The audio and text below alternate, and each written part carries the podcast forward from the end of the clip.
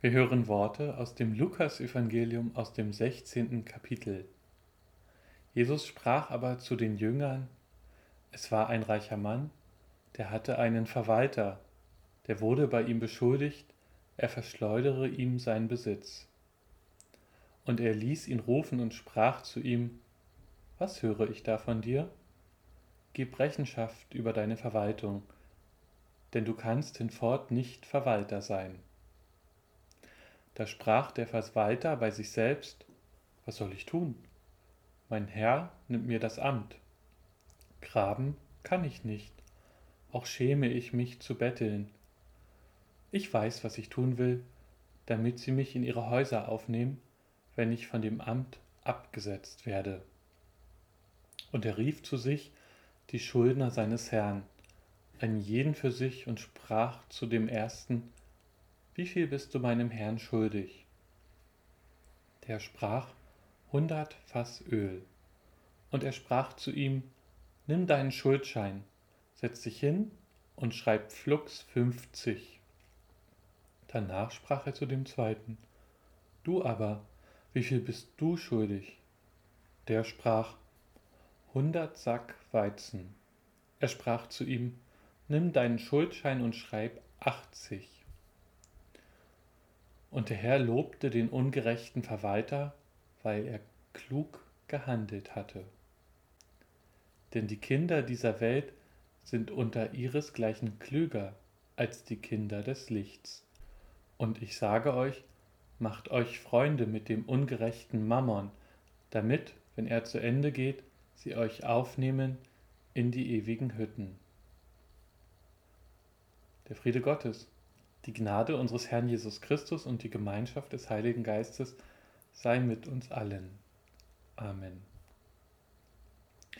Liebe Gemeinde, das Gleichnis vom ungerechten Verwalter liest sich schwierig und es ist beim ersten Lesen kaum zu verstehen. Soeben hat uns Jesus das Gleichnis vom verlorenen Sohn erzählt und es entspricht viel mehr unserem Gottesbild. Gott nimmt in seiner Barmherzigkeit verlorene Töchter und Söhne wieder auf. Und dann auf einmal dieser Bruch, eine völlig neue Geschichte.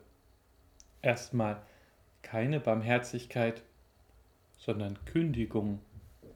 Der Verwalter wird, seine, wird für seine schlechte Arbeit entlassen. Immerhin, er bekommt nochmal die Möglichkeit, sich zu erklären Innerlich weiß er aber wohl, dass er etwas falsch gemacht hat und zu Recht entlassen wird. Also fängt er an zu überlegen, wie es für ihn weitergehen kann.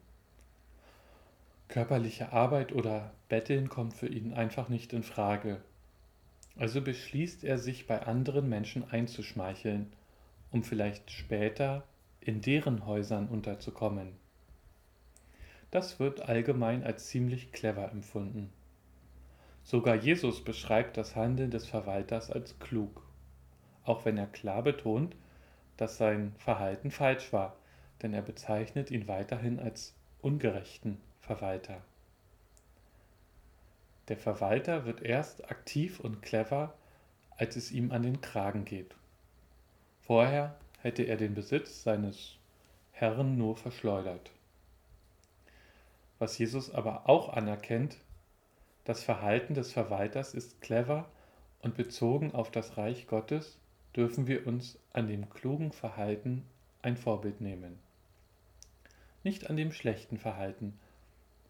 Also, wir sollen nicht Gottes Barmherzigkeit verprassen, sondern wir sollen uns Fürsprecher im Himmel sammeln. Eines der berühmtesten Beispiele dafür wurde letzte Woche am Martinstag begangen. St. Martin hat seinen Umhang geteilt und dem Bettler damit geholfen. Der Verwalter denkt nur daran, wo er als nächstes unterkommen kann. Wir sollen daran denken, wie wir in Gottes Ewigkeit unterkommen können. Ich habe versucht, mir eine moderne Analogie zu überlegen, wo Menschen sich im Finanzbereich clever verhalten, und ehrlich gesagt ist mir die Steuererklärung eingefallen. Und würden wir nur zwei Minuten inhaltlich über das Thema Steuererklärung sprechen, würden Sie merken, dass das nicht unbedingt mein Spezialgebiet ist. Dennoch finde ich grundsätzlich daran überhaupt nichts falsch, denn es gehört ja zu dem normalen Ablauf dazu, dass man Steuern bezahlt und auch die Steuern vielleicht erstattet bekommt, die man unnötig bezahlt hat. Besonders findige Menschen versuchen dann durch Steuerspartricks möglichst wenig Geld zu zahlen oder sogar besonders viel Geld vom Finanzamt zurückzubekommen. Diese Menschen gelten in bestimmten Kreisen als besonders smart. Und nicht allen ist dabei wichtig, dass ihre Steuertricks legal sind oder ethisch vertretbar. Zumindest liest man ja immer wieder von dieser illegalen Steuerhinterziehung. Die Analogie zum Gleichnis der Bibel, in der es ja um die Ausrichtung des eigenen Lebens Richtung Reich Gottes geht, wäre also nicht Steuern sparen, sondern vielleicht Sünden sparen. Empfehlungen für einen Sündenberater anstelle eines Steuerberaters spreche ich jetzt aber nicht aus. Denn am Ende eines Lebens muss ja jeder Mensch individuell vor Gott stehen und sich verantworten. Bei dem Steuerberater, bei der Steuer ist das übrigens genauso.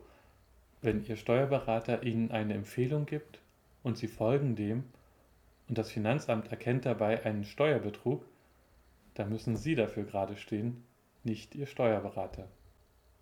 Aber Sie merken schon, die Modernisierung dieses Gleichnisses stößt an deutliche Grenzen. Ich persönlich sehe mich auch manchmal eher in der Rolle des Fürsprechers. Die sollen wir uns ja mit Hilfe unseres Besitzes aufbauen oder anhäufen oder wie Jesus sagt, mit Hilfe des ungerechten Mammons im Himmel anhäufen.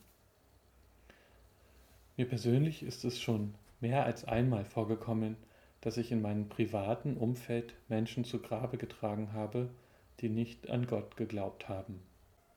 Als Jugendlicher habe ich mir um diese Menschen wirklich Sorgen gemacht, ob Gott sie bei sich aufnimmt, und ich habe zu ihm darum gebetet, dass er ihnen ein Stück von meinem Glauben anerkennen kann, weil sie ja im Grunde gute Menschen sind.